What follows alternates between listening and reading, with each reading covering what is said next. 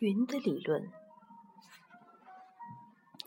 一枝独秀与规范，错误的国度。门格斯关于克雷乔那句著名的断言，说他违反了前人对形式紧凑的规范以及对轮廓的注重，从而将无数的后人引入错误的国度。这个断言本身就说明了这位画家之所以在艺术史上起了决定性，亦或是说从某些方面、某些方面来看消极的作用，并非是因为他为观众提供了梦幻式的图像或者主题。问题的关键出在形式领域，而且首先是素描领域，因为它被理论家认为与表达直接有关。我们必须明白，为什么对轮廓的革新会在新新古典时代被看作是一种误导。批评家们这种反应反映反映了超越了超越于品味史或者是形式生命历史的肤浅争论，一种建立在以笔触功能为主流的表现结构的抵制力量，而且这种结构并没有因为巴洛克的实验。而有所变化，我们忍不住要把沃尔夫林的模式拿来对照。轮廓的消失之所以是对表现秩序的破坏，是因为它意味着把一种超越于过于机械的线性形式的绘画推向了一个太过重要的地位。但是，克雷乔的作品虽然是现实现地存在着的。但同时代表了一种更为普遍的情况，说明了一个更为普遍的问题，即绘画形象的特异性问题。这种特异性体现为它是画出来的图像，而不是任何别的意义上的图示或意象，并且经常体现的以直接命名的方式在绘画领域中出现令人。瞠目结舌的细节，甚至出现让人觉得病态的线条。跟已有的规则相比，任何创新都显得是走上歪路，一枝独秀。但在这些走了歪路的作品中，有的绝不可以仅仅被看作是一种风格变体，或者是对已有的表现法则或深或浅的转化。他们直接动摇了绘画功能的组织关系，并直接由此用新的概念来提出画出来的图像的地位这个问题。绘画图像不能被简单化为一种可以对绘画的材料部分不予理睬的纯肖像，它有它作为绘画的重量，它对感官的作用力远远大于一张薄薄的。附在一个本身中性而廉价的框架上的材质，正是在这一点上，某些思想传统、某种文化机制，在我们试着用纯绘画角度来研究历史时，就会感受到它的顽固性。总是试着扭曲它，或系统的隐藏它，装作只看到图像中所传播的讯息。一种可以测试的、可以分析的，又直接可以用来进行交换的讯息。一种诗性的绘画。从这一点上来看，绘画跟诗歌的情况是一样的。一种诗性的绘画，当然跟人文思想理论看问题的意义不同。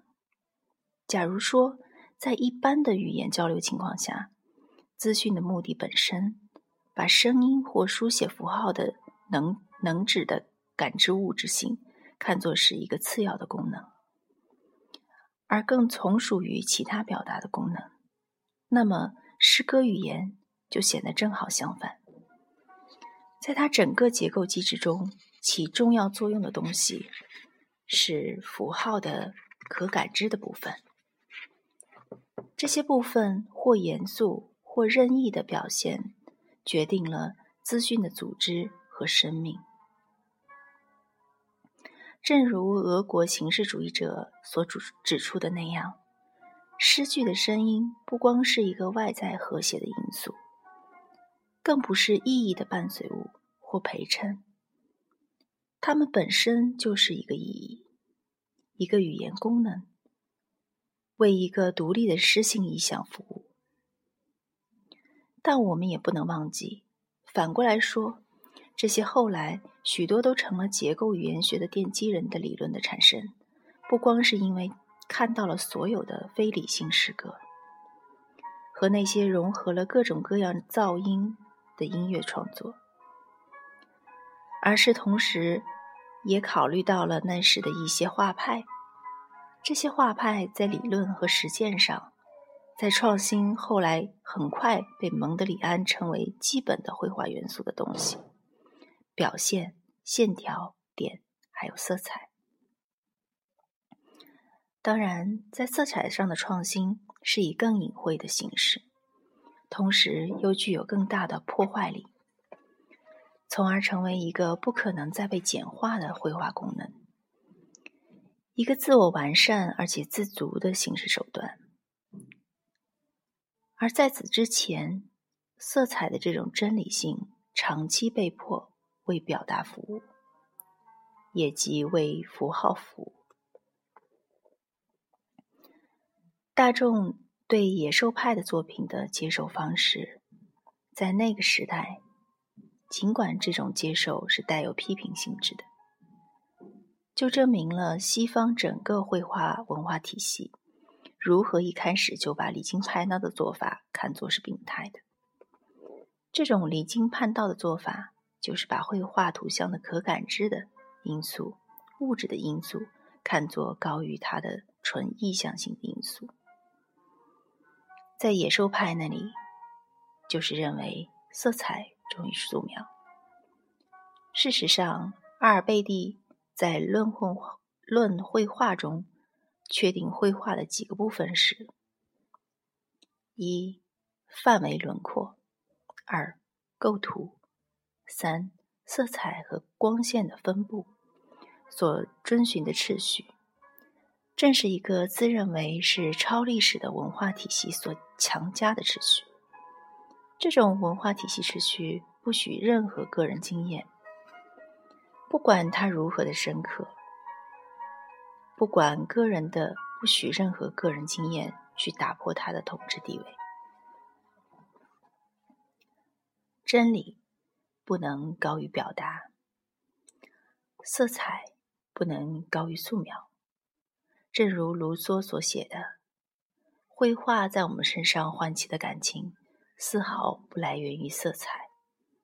层次变化分明的漂亮色彩让人觉得悦目，但这种乐趣是纯感觉性的，是素描，是模仿，给予这些色彩以生命及灵灵魂。”正是素描表达的激情，让我们的激情也随着激荡；正是他们表现的物体，让我们心有所所触。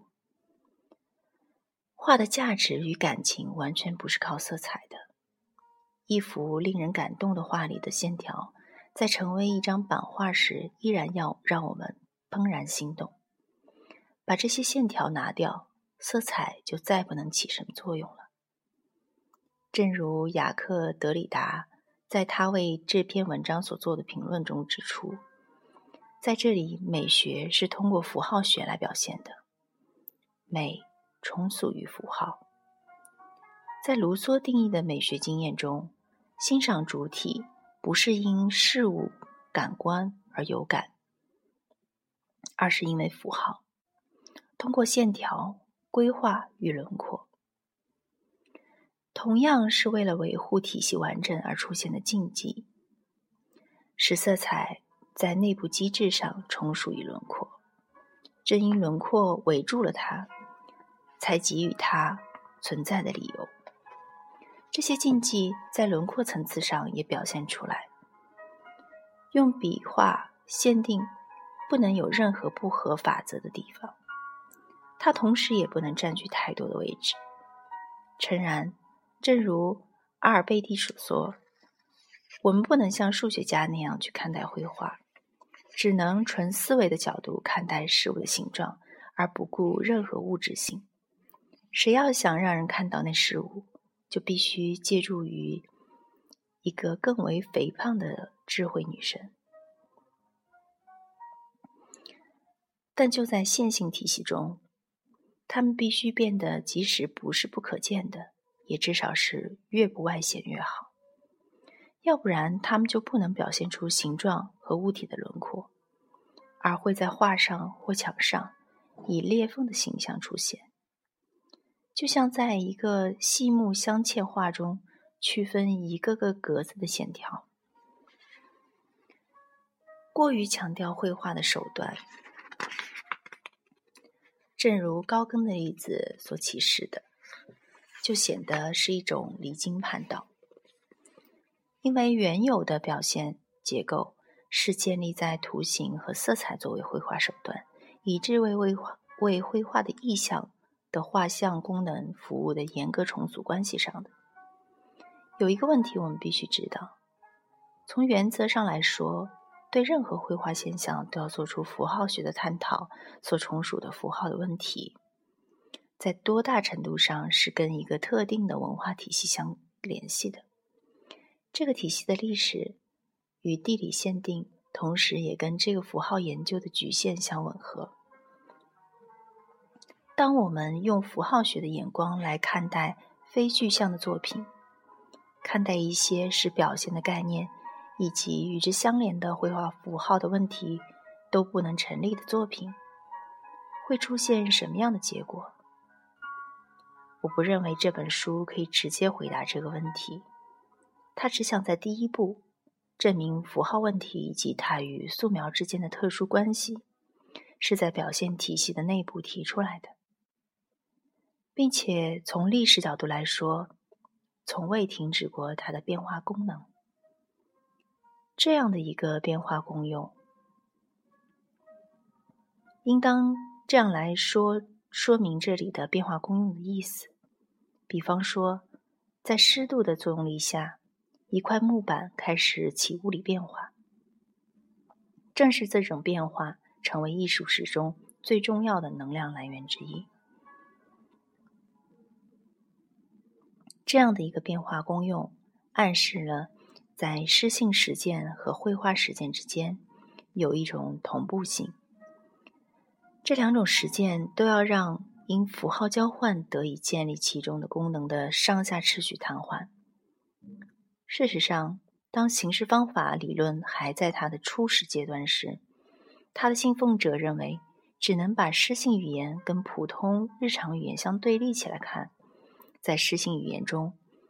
正好与日常语言的规范相反，语言的构成部分、声音、形态、成分等等，得到了一个自足的价值。交流的使用目的反倒倒退到第二重要的地位。但是，俄国形式主义学家们要创立一种文学科学，他们将自己定义为文学性的科学。并以定义文学对象之有别于其他任何对象为宗旨。艺术的理论并没有把绘绘画意象之所以不同于其他任何意象作为它的主要工作来做。绘画意象不限于它表现或表露之东西，也就是主题，也不是它所载颂的内容，更想找出绘画的构成因素。假如这个概念可以让人接受的话，我们不可能把它看作是一种特殊交流的工具。这种交流为了得以实现，对显现于视觉的物质成分进行否认。现象学对意象的解释，认为作为意象物体的同形物的可感知因素必须中性化，甚至虚无化。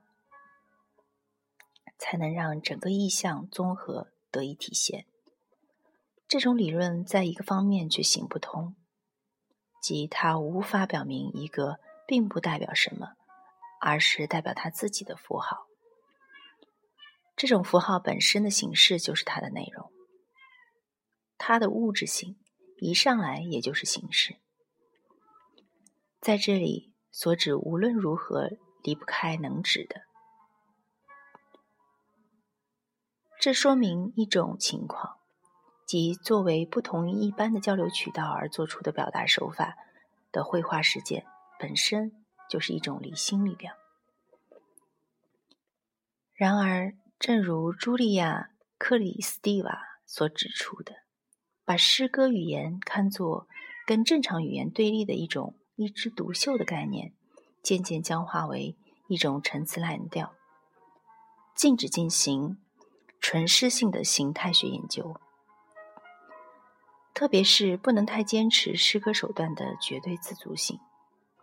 这种自主性也只有在形式主义理论早已被淘汰的初期，才被看作是可能的。这些观点对绘画语言来说同样重要。因为它绝不是一个披着一身神圣密码外衣的体系，它必须跟一个更为普遍的绘画规则相参参照。这种绘画总规则笼罩着它，而它就是要做出反抗，走歪路与走正路的问题，以及让这个问题以最清晰的轮廓显示出来的种种禁忌的问题。必须是用纯绘画的语言提出来的，是用造型语言提出来。任何创新，即使它是受社会意识形态秩序、秩序界决定的，创新分析到最后结果都是在绘画系列内部进行的。具体表现为对原有的手段及功能的主次关系的颠倒或重新安排。没有任何东西可以先天性的把艺术作品简化为符号或符号体系，或者把特殊的绘画效果简化为交流效果。假如同行的可感知的一面，它的颗粒、色彩、肌理，不只是它所载送的资讯的简单陪衬物，那就还是要找出绘画秩序与符号秩序之间的关系。以及连接赋予意象可读性的绘画规范，并构成它，使它成为绘画意象的交流跟所有形式交换之间的互为补充的关系。